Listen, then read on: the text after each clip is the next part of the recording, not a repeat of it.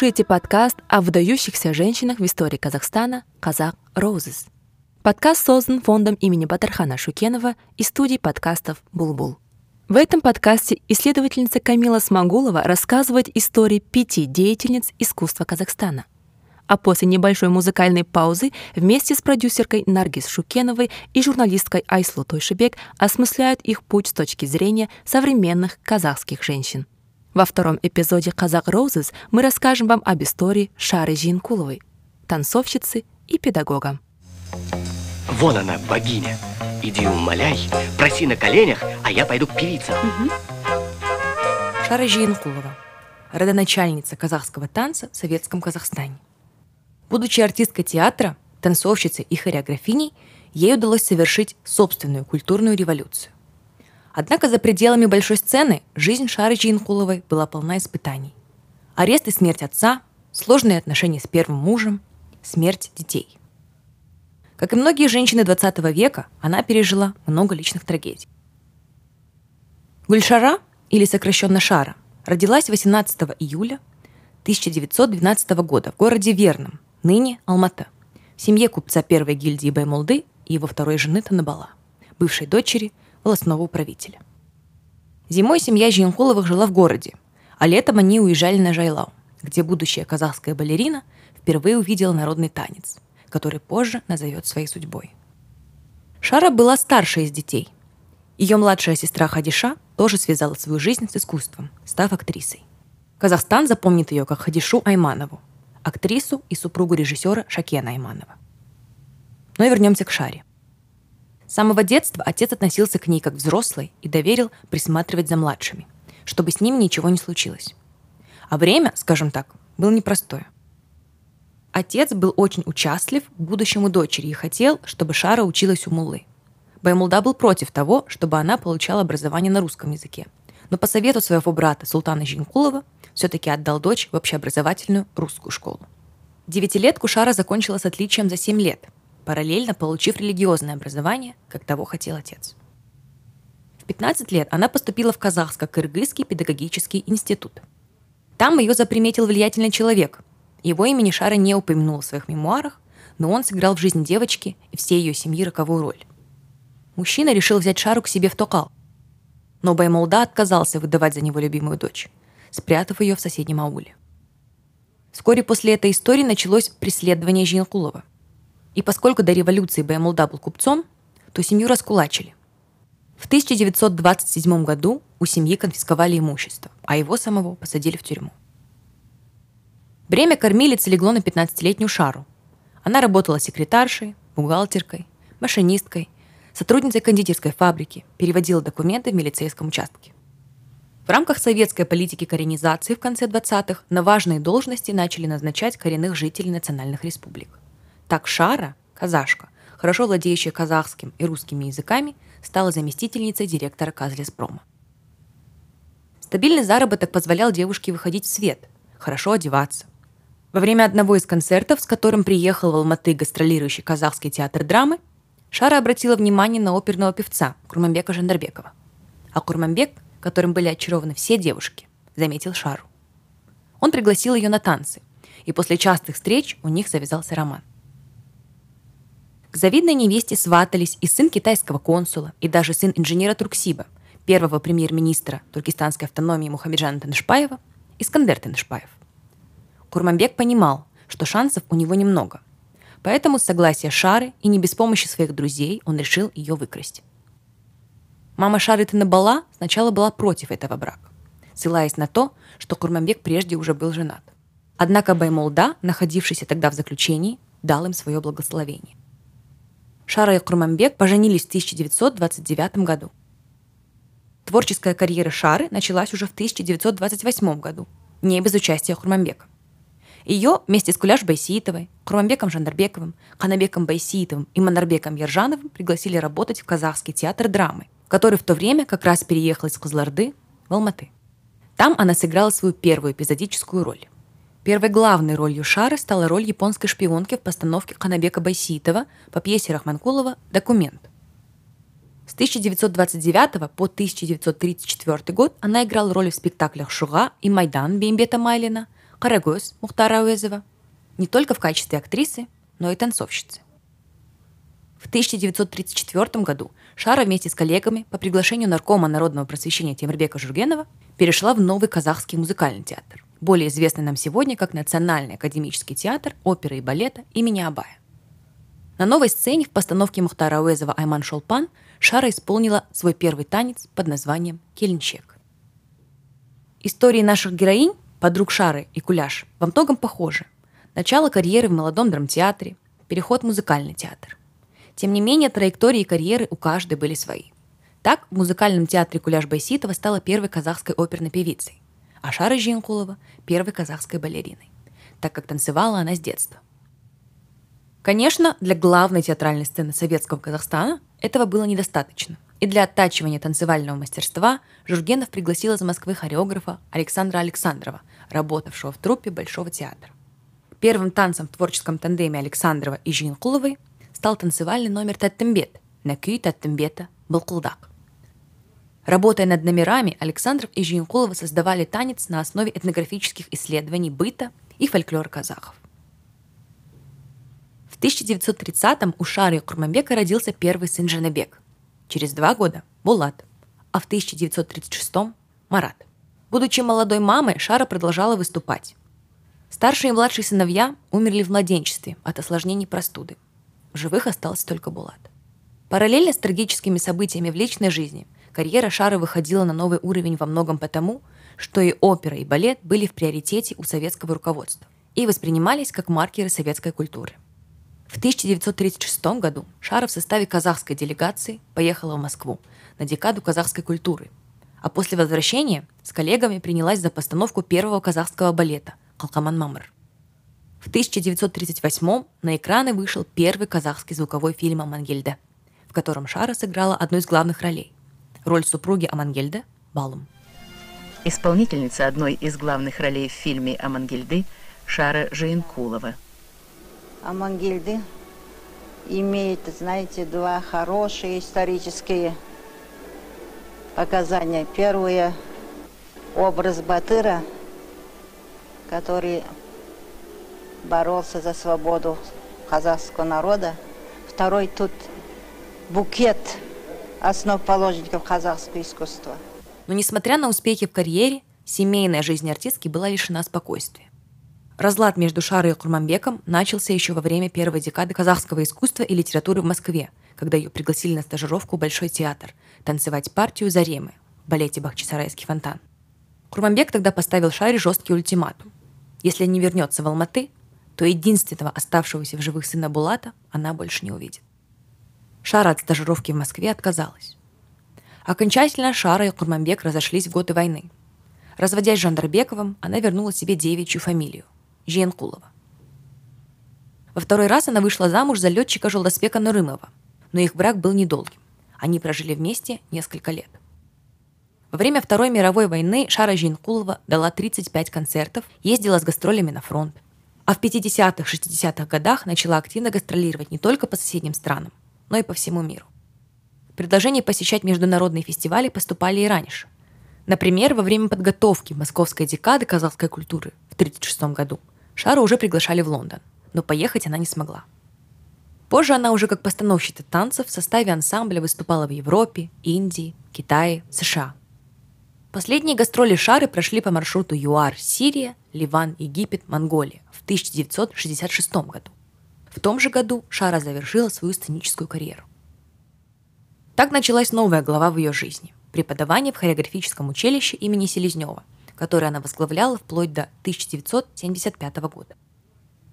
Одним из важных достижений училища она называла то, что оттуда вышел государственный коллектив классического танца под руководством Булата Аюханова – молодой балет Алматы. С Аюхановым Шара в 67-м поставила балет «Кожебек». Постановка принесла ей государственную премию СССР, а 29-летнему Булату – звание заслуженного артиста. В 1975 году Шара была вынуждена уйти из училища, где она преподавала почти 10 лет. В интервью ее ученица Гани Камал Бесенова говорила, что причиной ухода стал донос коллег. Последние 15 лет жизни Шары были непростыми. Ее сын Булат Джандарбеков, который к тому времени состоялся как писатель и издал исторические романы «Саки» и «Тамирис», заболел раком. 23 мая 1991 года Булат Джандарбеков умер после продолжительной болезни. А спустя 40 дней, проведя все связанные с похоронами сына мероприятия, скончалась и сама Шара. После смерти единственного сына она словно потеряла интерес к жизни. Друзьям и родственникам так и говорила. «Проведу 40 дней и уйду сама». Шара Жинкулова ушла из жизни 21 мая 1991 года. Прощание с танцовщицей и педагогом прошло возле театра оперы и балета имени Абая. Похоронили Шару рядом с Булатом на Кинсайском кладбище в Алматы. Последние годы жизни Шара выпустила мемуары «Өмірім унирм», которые послужили основным источником для этого эпизода. Исследователи отмечали, что в книге мало критического, а больше метафорического осмысления тяжелых 30-х, когда были репрессированы ее близкие. Вначале отец Баймулда, педагог и соратник Александров, поэт и писатель Сакен Сейфулин, с которым она познакомилась на московской декаде, Темирбек Жургенов и многие, с кем она работала и кого знала лично. Однако сам факт, что ей удалось оставить после себя столько воспоминаний и написать историю становления и развития казахского театрального и хореографического искусства, это большая и важная часть ее наследия. Ведь период культурной революции советская эмансипация женщин исключала субъектность, и женщина по-прежнему зависела от мужских фигур. Во времена давления со стороны режима главным испытанием было оставаться преданной делу и оставить наследие. Шаре это удалось. Женщины ее поколения обладали невероятной витальностью, которая помогла им сохранить себя, что было особенно трудно в таком искусстве, как хореография, где женщины в советское время подвергались как сексуализации, так и экзотизации.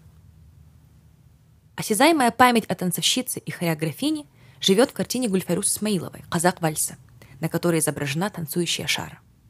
Оригинал картины хранится в Государственном музее искусств имени Костеева, а ее реплика в хореографическом училище имени Селезнева в Алмате. К 90-летию Шари Жинкуловой в Академии Жургенова был открыт танцевальный класс ее имени. А на стене дома в Алмате по адресу Аблайхана 74, где последние 20 лет жила танцовщица, открыли мемориальную табличку.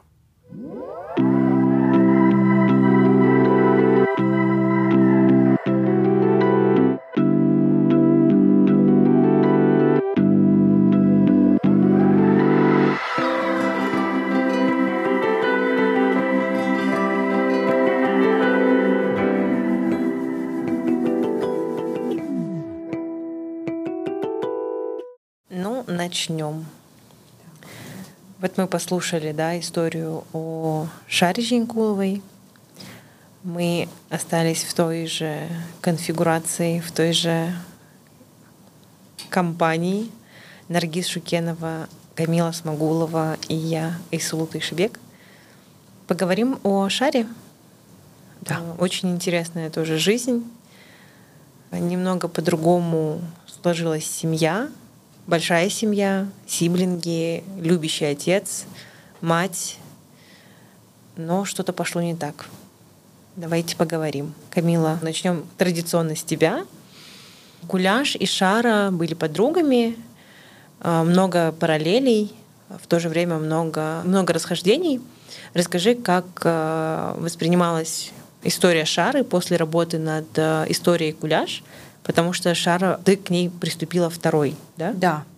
И это было самое большое количество текста. И, по-моему, финальный текст о Шаре у нас сейчас самый объемный. И книга «Умер менен унирым», она была для меня большим открытием, большой радостью, что она есть. И, надо сказать, это супер такой красивый казахский литературный язык. Мы так не разговариваем. Кстати говоря, когда я людям говорю, что Шара Джинкулова — это вообще-то мама была Джандарбекова. Это мама человека, которого книги сейчас в меломании стоят. Да, там Саки Тамирис, потому что это сейчас супер популярно, это сейчас новый такой второе дыхание, да, у этих книг. Его мама Шара Жинхулова.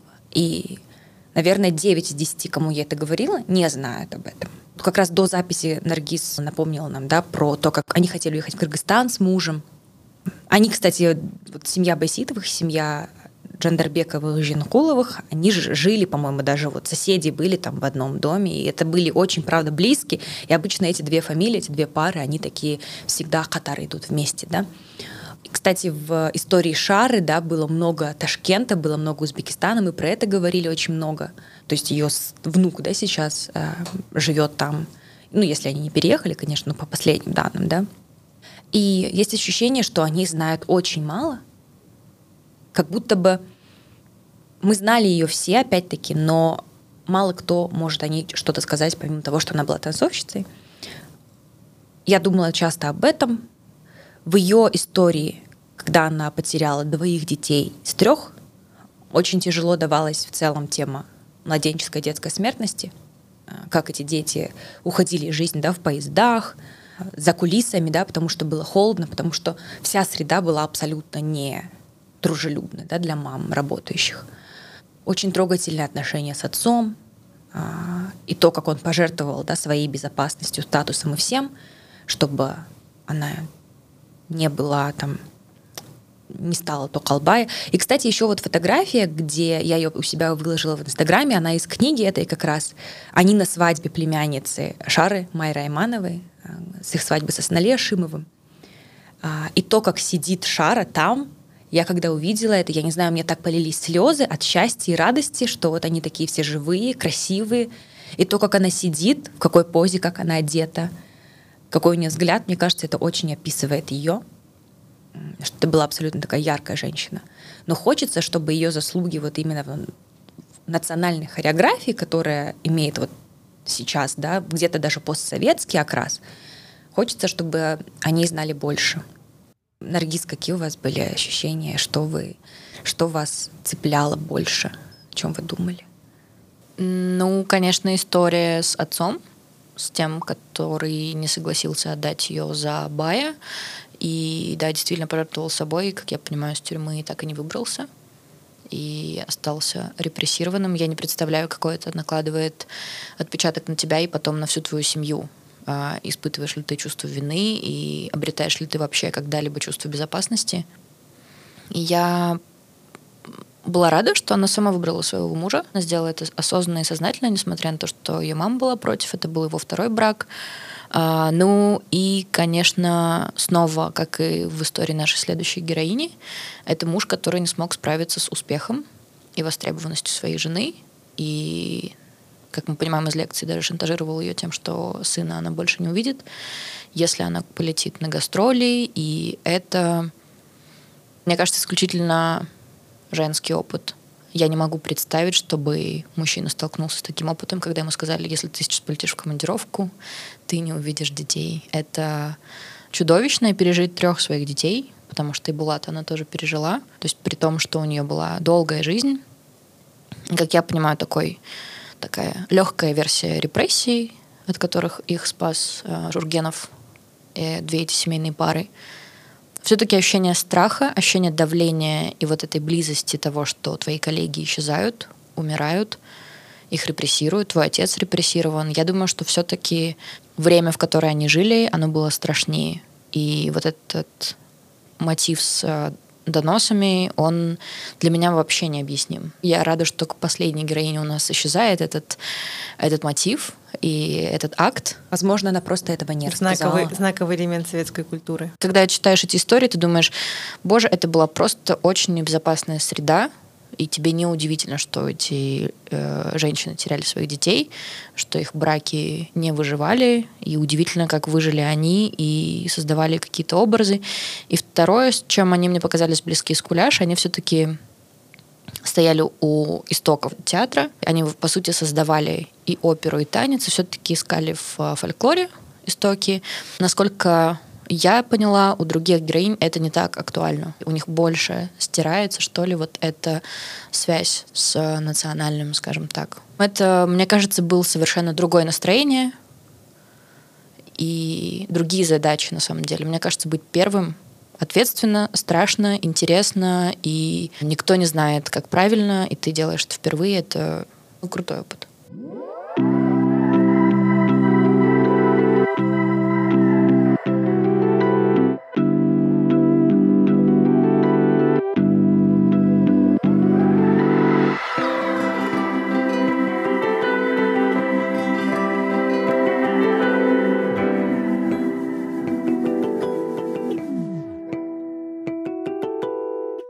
Долго работали, да, вот э, текст э, о шаре у нас лежал там несколько месяцев, я к нему возвращалась, мы с Камилой обсуждали многие вещи, и в начале июня я была в поездке в Ташкент, и на обратном пути смотрела, ну, что там есть по телеку в самолете, что там показывают.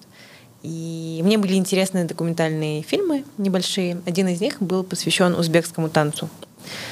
И мне почему-то так что-то грустно стало после него. Э, там говорилось о разных э, школах узбекского танца, то есть как танцуют в Фергане, как танцуют в Бухаре э, и множество других направлений. То есть это очень разные ветви одного искусства.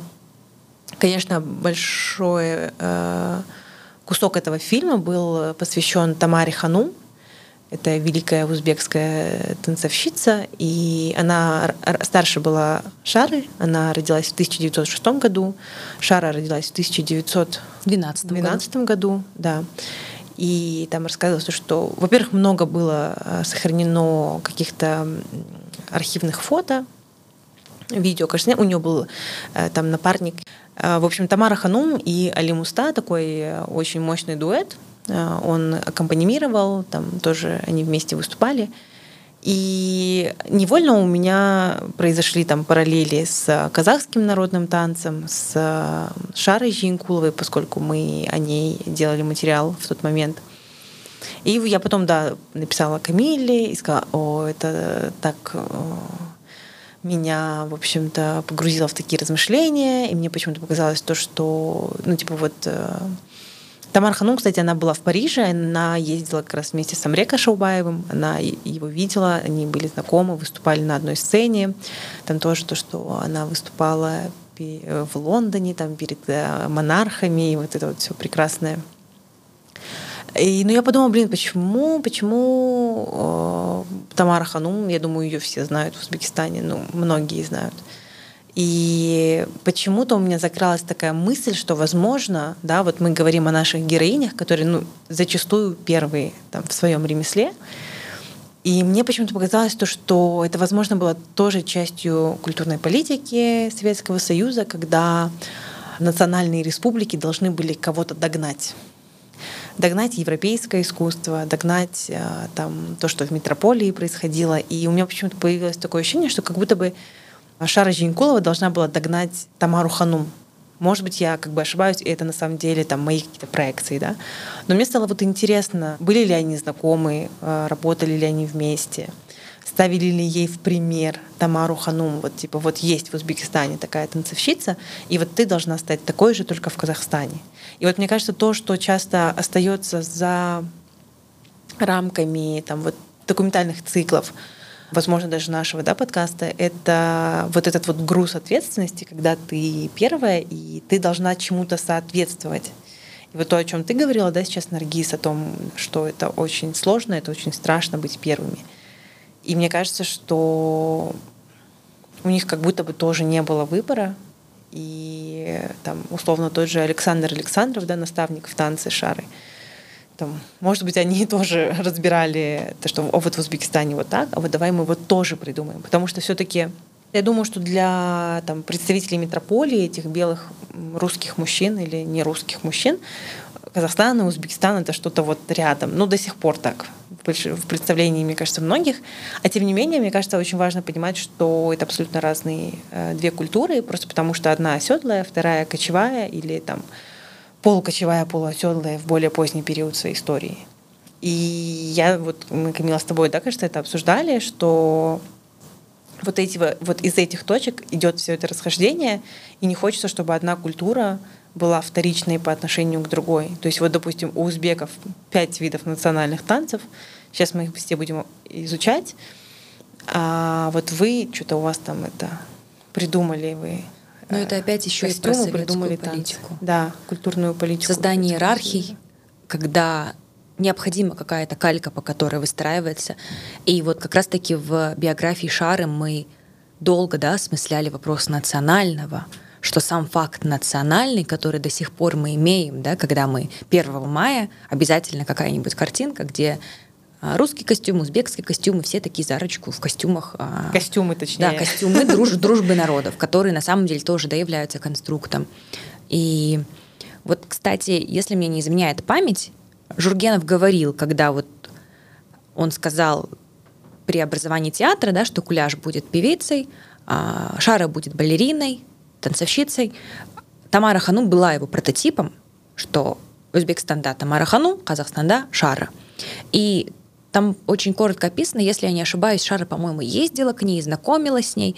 Но в целом я бы, наверное, чуть-чуть здесь перешла в роль вообще Узбекистана и Ташкента в биографии Шары, потому что у нас будет героиня позже, у которой также это переплетается сильно с ее биографией, в том числе семейной. У Шары тоже, а, потому что вот единственный сын, да, Булат, он, его первая жена Клара Юсупова, это балерина, которая была ученицей Тамары Ханум сейчас минутка советского сплетника, кто с кем э, женился и так далее. Но вот Клара Юсупова, это мама, получается. Внука Мама Шары. внука, да, то есть это вот Она Тараган. келин. Она ее келин первая, потому что потом Булат женился а, второй раз. Но имеется в виду, что Клара Юсупова была племянницей Халимы Насыровой, певицы узбекской. То есть они как бы такие кудагы, да, с Шарой. И это интересно тоже, как переплетается. То есть, по сути, там сейчас Шурабек, внук да, Шары, Малика, если не ошибаюсь, уже зовут его дочь, то есть они живут в Узбекистане. И это интересно в целом, как Ташкент появляется и как, как это правильно сказать? Ну вот про иерархии тоже, да, что почему калька происходила, почему это вообще так было возможным. И в целом подход этнографический, который мы так интерпретировали, да, он тоже несколько такой колониальной да, иерархии. Что такое этнография? Этнография — это часть очень таких, когда мы приходим, мы за вами наблюдаем, что вы тут экзотичные сообщества живете, да, и так далее. Конечно, это есть. И осмысление этого в биографии и деятельности Шары происходило. И что обязательно необходим был мужчина, принадлежащий а, славянской, да, ну, в том числе русской, да, Александров. Хотя, ну, мы не знаем об его этнической принадлежности, но то, что он был репрессирован, тоже, наверное, о чем-то говорит. Значит, где-то он перестал быть угодным. Так же, как и Жургенов, да, который где-то перестал быть угодным, хотя он был там нарком. И как будто бы скуляш из-за того, что она была первой, из-за, из-за того, что, возможно, ее личная трагедия была настолько щемящей, мы на это смотрели редко. В случае Шары мы часто к этому возвращались. И то, как не было возможности в целом отрефлексировать. И, возможно, это была большая боль потерять этих людей, зная, что неизвестно, что с ними случилось, но ты все еще там живешь. И вот как раз-таки в критиках, по-моему, это писала Дидар Касымова, да, что несмотря на то, что это был уже относительно спокойный период, когда книга вышла, да, это уже были 80-е, рефлексию дать этому она не могла. Она не могла предположить, да, как, что произошло там, ну, точнее, даже рассказать об этом. Потому что, наверное, вопрос страха собственной безопасности, он все еще был. Ну и в целом, возможно, не все могут переживать боль посредством ее озвучивания. И вот она еще получается, ну, они, в принципе, все, да, были в...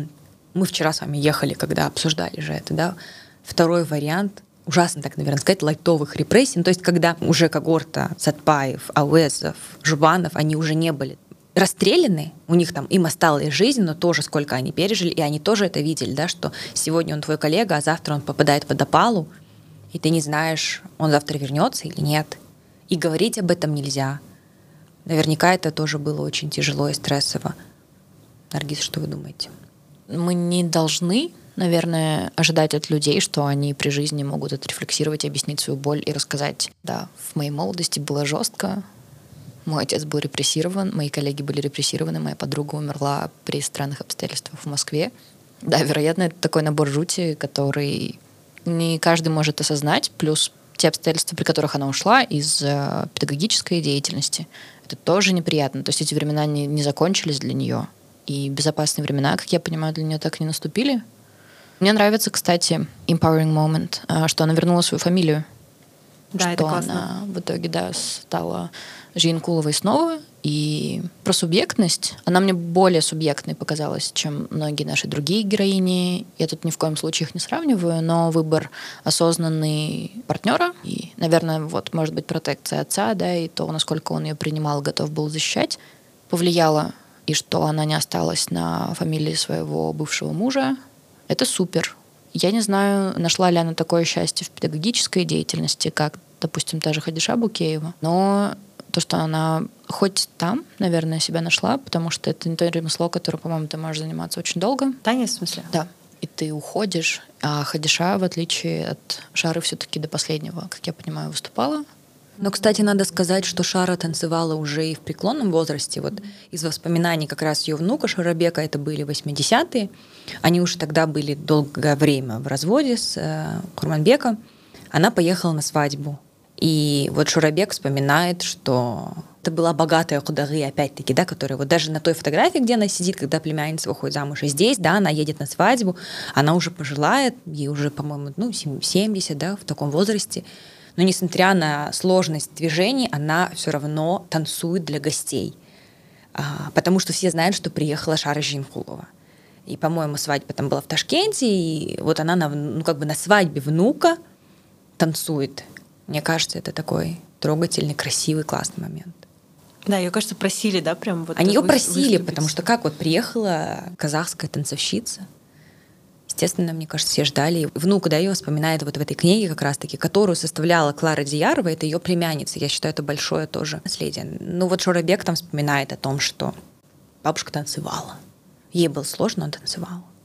Мне бы хотелось вот обсудить все-таки ее брак, потому что, ну, Курманбек Жандарбеков, конечно, повел себя очень, как бы выразиться, мы сдержались в прошлом выпуске, но в этом мы не, мы не будем Знаю, сдерживаться. Ну, типа, я, я не знаю, кем нужно быть, да, чтобы... Но это small dick energy, как минимум. Я, я уже предчувствую, если честно, критику в того, что мы посмели больших мужей. Ну, типа, блин... Ну и факт есть факт. Да, то есть насколько нужно быть неуверенным в себе, чтобы шантажировать женщину единственным выжившим ребенком, который еще и твой ребенок. Который, зная, как вот я она пишет, да, что один ребенок у нее скончался в поезде, потому что эти поезда, которые ехали сутками, неделями, и холод, и с новорожденным грудничком, там, в каких-то гастролях, да, он заболел. Вот эти осложнения от простуды, они, по сути, от условий, которые не приспособлены для детей. Там, один за кулисами простыл, да, ребенок. И это абсолютное, наверное, неучтиво. Ну, как это правильно сказать? Это такое немного бессердечное отношение к женщине. Думаю, что, возможно, в их браке вообще вот их пара, они, ну, как родители этих трех мальчиков, я думаю, что больше всего доставалось за смерть детей, скорее всего, Шаре, потому что, типа, ну, куда ты лезешь? Ты замуж вышла, ты родила, вот сиди дома, и, то есть, там не было какого-то равного уровня ответственности между двумя родителями, потому что как бы дети-то погибли у них обоих.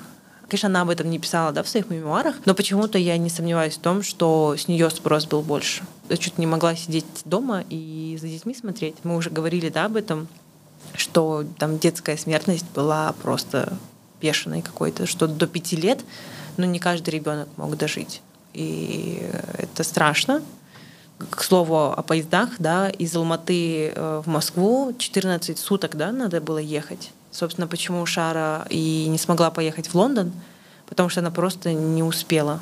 Пока она доехала до Москвы из Алматы на поезде, уже в Лондоне закончился фестиваль. И не было же средств связи сказать, что я там еду, мне еще пять дней. Нет, она просто не попала. Этот страх, наверное, еще остаться да, без семьи как-то, он у нее был, потому что, как она описывает саму подготовку поездки в Лондон, в ней очень было много страха. Как так? Я настолько далеко уеду. И в целом ее привязанность к родине, к городу, потому что вот мы в биографии упоминали про то, что к ней сватались, да, сын консула, да, китайского. И для нее вот она вспоминает свой разговор с Хадишой, сестрой младшей, где она говорит, как это вот уехать, как это просто вот уехать, там, она бы жила в Китае, да, например, то, как сильно она была привязана к своему родному городу Алматы. Она очень так много его описывает. И при этом, как сильно она привязана к семье, которая просто выстраданный единственный сын, который остался, и который тоже ее покинул. Я не знаю, как она с этим жила. Это страшно представить. Я думала очень... Просто как раз в это время многие мои знакомые читали вот Исаки и Тамирис, а я постоянно думала про Шару и про автора, потому что книга должна была быть трилогией. И так интересно, как эта книга сейчас обернулась. А, например, мы там узнаем, да, что для Булата Джандарбекова образом Тамирис была мама. А мы знаем, что эта мама была мама Шары, потому что именно Танабала очень сильно помогала Шаре. То есть, получается, вот Танабала — это такой женский прообраз для писателя мамы Шары, да, то есть его бабушки. Это тоже такие интересные моменты. То, как он хотел забрать ребенка, я не представляю. Особенно проводя параллели, да, например, с нынешним, я не знаю, можно ли назвать это какой-то кризис семьи, да, но там, учитывая то, что в Казахстане довольно много разводов, наверняка есть какая-то добрая доля именно разводов там на бытовой почве, когда там женщина просто после беременности, после родов остается по большей части наедине со своим ребенком, то есть это быт, это могут быть также старшие родственники, да, то есть вот этот вот неоплачиваемый тяжелый физический и эмоциональный труд. И я просто представляю, насколько тогда это было окей, если даже сейчас многие считают, что так и должно быть. Но а тогда это вообще ты не можешь пойти и где-то это разместить, рассказать о своих трудностях, да, потому что тебе скажут, ну, мы все вот так вот. Настолько действительно то, что ты говоришь, то, что и физически окружающая среда, она не была готова и не была дружелюбна для матерей с ребенком, особенно с маленькими детьми то она в той же мере была не готова и не дружелюбна в плане какой-то нематериальной поддержки, какой-то даже возможности тяжелый опыт разместить, как-то отрефлексировать, просто так выдохнуть и пойти дальше. Наргиз, твой опыт как матери, что ты скажешь? Да, я просто подумала, что опыт ее как мамы, наверное, очень сильно отличался от опыта ее мамы. Есть это выражение, что it takes a village to raise a child, то есть нужна целая деревня, чтобы вырастить ребенка, и городские женщины как раз очень подвержены пострадовой депрессии или изоляции, потому что, собственно, они оказываются вне общества, вне социума, который проявляет невероятную враждебность и к детям, и к э, молодой матери, это начинается от враждебного языка вроде мамочки, мамаши, замечаний, почему вы приходите в кафе, почему вы не сидите дома, почему ваш ребенок орет. Я думаю, что там очень сложно было найти опору в маме или в бабушке, потому что опыт ее мамы и ее бабушки, скорее всего, очень отличался. Они не были городскими жительницами, или тот город, в котором она жила, он уже очень сильно отличался от города, в котором они жили. И они ведь летом уезжали на Жайляу. Я думаю, ты не одна уезжаешь на Жайляу, ты уезжаешь с семьей, и у тебя есть вот это пространство отпустить ребенка, понаблюдать за ним, и все за ним наблюдают наблюдают. А тут ты гражданка, светская персона, танцовщица, и у тебя нет возможности, может быть, даже попросить о помощи. Мы не знаем, как там было с деньгами. Были ясли, но это довольно сложно отдать своего ребенка в 8 или в 9 месяцев в ясли. Я не уверена, что, опять же, это было очень социально одобряемо, и плюс это не так легко. А, я понимаю логику взять своего ребенка, чтобы он был с тобой рядом, даже если он будет в поезде или за кулисами, но ты хотя бы знаешь, где он, ты можешь его покормить. Вероятно, это лучше, чем вот эти интернаты. Тут она мне показалась, да, еще более одинокой. И даже сейчас э, женщин все еще шеймят за их выбор, работать или не работать, э, выходить в общественные места или не выходить. Дети вообще одни из самых, мне кажется, дискриминируемых людей на свете. Да, я думаю, этот опыт материнства был ужасающим. А вот мне, кстати, кажется, что у них, в принципе, не было выбора, да, то есть быть работающей мамой или быть full time дома, потому что они же реально были первые. То есть тот уровень ответственности и давления, который был над ними, то есть условно мы там тебе э, выписали из Москвы, из Большого театра педагога, мы в тебя столько вложили, но, может быть, даже если и реально в лицо так никто не говорил и не упрекал, то просто зная то, сколько на тебя было возложено, да, то есть ты первая казахская балерина, ты там первая танцовщица, ты вот в этом своем внутреннем диалоге находишься, и ты понимаешь, что ну, ты не можешь подвести, потому что очень много на кону стоит. И да, брать ребенка типа с собой, ты просто думаешь, что ты сохраняешь контроль, и ты можешь с этим справиться, но куча обстоятельств, которые вмешиваются в это все, и ну, блин, что уж тут поделаешь. Пока Ислу говорила, я хотела про что-то сказать и, кажется, забыла. А, что вот как раз когда приехал Александров, и она же ей приходилось обучаться классической хореографии, она очень сильно худела, а, ей было ну, физически тяжело, и между этим всем она была беременна, она была молодой мамой, и у нее ну вот роптать не было просто возможности. Она не могла себе позволить сказать, ну, у меня выгорание. Александр Артемьевич, пожалуйста, приезжайте через год. Я рожу. Вряд ли. Да, это вот к слову о том, да, что там советская вот эта вот культурная политика, она, в принципе, не рассматривала какие-то... Ну, то есть люди были функцией, и вот надо, надо, надо срочно закладывать вот это все и подтягивать, и догонять вот это все искусство а, европейское, но которое сюда пришло через призму там, России. Это все, конечно, очень страшно.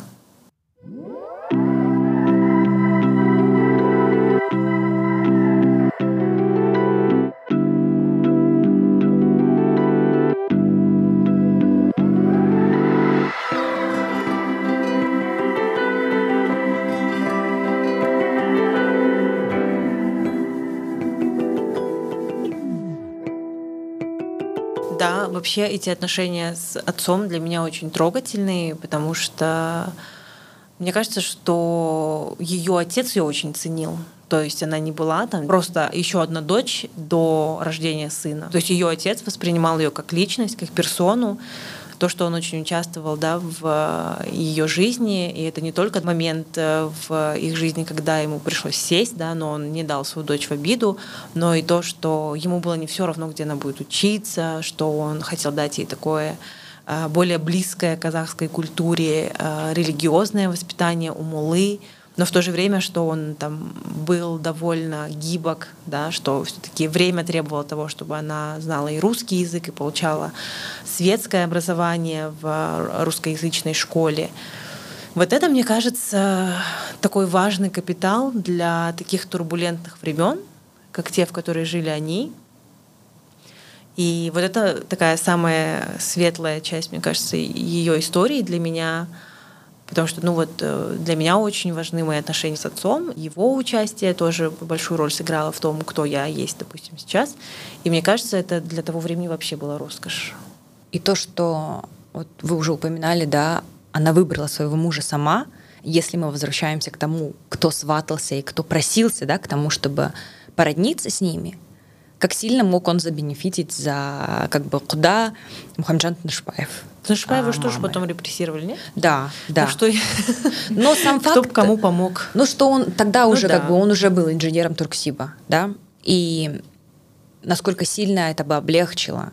Он понимал, что у Жандарбекова не было таких привилегий. Мне кажется, у него гроша за душой не было, как у молодого начинающего артиста. Да. К тому же, то есть это же тоже немаловажно. У тебя семья, пять детей, и там ты сидишь в тюрьме, а тут как бы сватаются люди не последние в твоей республике. И это облегчило бы наверняка с точки зрения выживания семьи, но при этом даже тогда он дал ей возможность. И то есть он уже был в заключении, когда он ей сказал, выбирай того, кого хочешь. Да, это тоже про доверие, наверное, что он ей очень доверял. Это, это, да, это такое того, чего да как будто бы и сейчас не хватает. То есть, насколько, к сожалению, да, институт отцовства, он пока еще... Ну, что все еще мы берем Баймолду а, Женкулова и говорим the father. То есть сейчас, Какой к сожалению... он молодец. По крайней мере, то, что он, правда, не воспринимал дочерей как, а, типа, неудачу, да. Там кроме, кроме Хадиши о других сиблингах не сильно много известно. Только вот э, Но да, там, Хадиша да, и Шара. В биографиях других там очень тяжелые истории с родителями, а здесь поддерживающая какая-то. Она до сих пор актуальна остается. Да.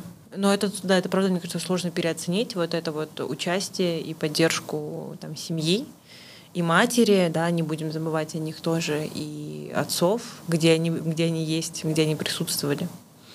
Ну, я думаю, что, да, Шара, наверное, в этом плане, ну, типа, могла, ну, как бы, ну вот и вот представьте, да, вот этот этот ее опыт отношений, да, там с, с своими родителями и вот тебе я буду шкнить на Курманбека. Я бы хотела еще эм, добавить, что в участии в сохранении памяти как будто очень много работают именно женщины вот эта женская некая солидарность, потому что, Камила, вы часто обращаетесь к работам Сары Латиевой, и она тоже женщина, которая занимается чужими биографиями. И Шара пишет о своих подругах. И Гульфайрус, которая делает этот знаменитый триптих и просто пишет очень много женщин. Дидар Касымова. Да, что-то я такого не припомню, чтобы было много мужчин, которые интересуются женским наследием и сохраняют его. И есть ощущение, что все-таки женщины друг другу эмпатичнее и бережнее. И наш подкаст тоже этому, мне кажется, свидетельство. У нас исключительно женская команда. И то, как мы бережно относимся к историям нашим героинь. Вот. Я не представляю, что если бы Сара Латиева не посвятила много лет своей жизни вот этой работе, потому что мы ее, наверное, в- практически в каждом да, эпизоде упоминаем, кроме заключительного у Рози Баглановой. И вот здесь, я не знаю, ну здесь нету, да, тоже, потому что биография Да, есть да. конкретной э, самой Шары. Это все женщины. Но кто, если не мы? Факт.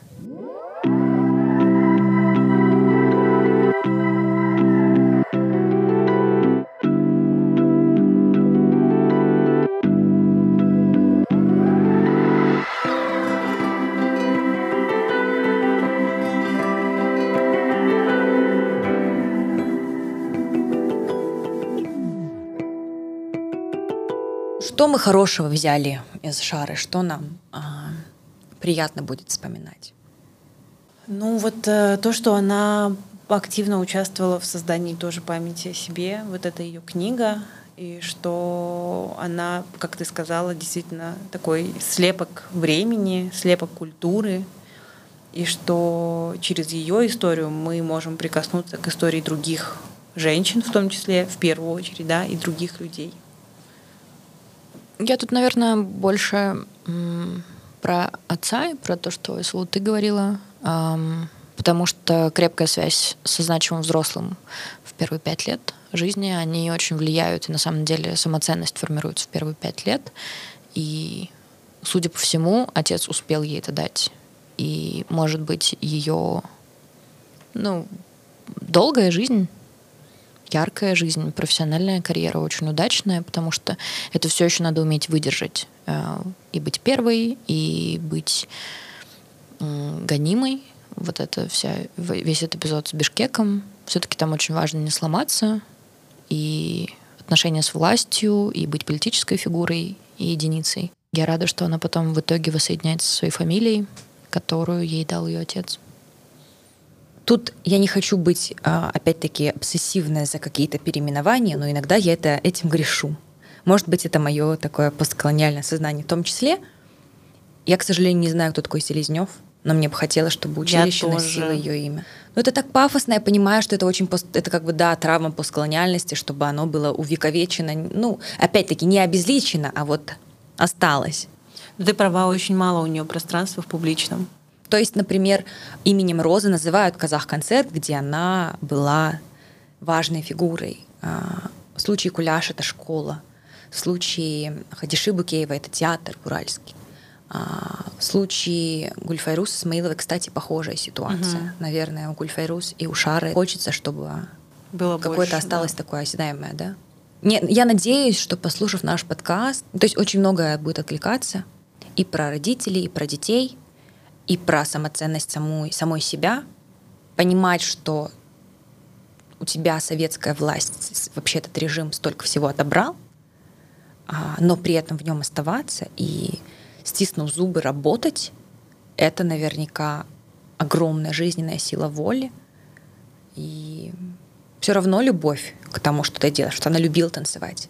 Она в этом видела, вот для Гульфайрус, да, воображение в картине, в живописи. Для Шары это было в движении. И мне кажется, это то, что вот о чем я думаю. Это очень красиво. Коздар. Александр Селезнев родился в Санкт-Петербурге в Российской империи и учился в Ленинградском хореографическом училище. Так что Вот во всем мы переживем. Мы переживем, если его именем больше не будет названо Вот, в училище. вопросах деколонизации это супер актуально. Да, конечно, ну, Про типа, переименование. да, нам нужны физические пространства для наших культурных деятельниц. Тем более, если с Обратите ней там внимание, поступили так. слушатели и слушательницы, которые принимают решения. Очень хочется, чтобы именем Шара назвали училище. Согласна, да. Может, мы такую петицию запустим. Не знаю. Спасибо большое. Спасибо вам. Вам спасибо. Будем, будем помнить о шаре. Спасибо, что слушаете этот подкаст. прежде чем попрощаться, расскажем о людях, которые его сделали. Авторка идеи Наргиз Шукенова. Над материалами работала Камила Смангулова, редактировала Айслу Тойшибек. Переводы на казахский язык выполнили Фридрих Щегартке и Куаныш Шубандал. Тексты на казахском языке редактировали Камшат Абдраим и Ахпота Исламбек. Эпизоды на русском и казахском языках монтировали Айдана Султан и Айслу Тойшибек. Сведение и мастеринг эпизодов сделал музыкант и звукорежиссер Константин Кохан. В качестве джингла звучит песня «Тумсасизм» Ахмарал Мерген, которую композиторка адаптировала специально для казах Розес. Текст в начале и в конце эпизодов озвучила Жанна Капасова.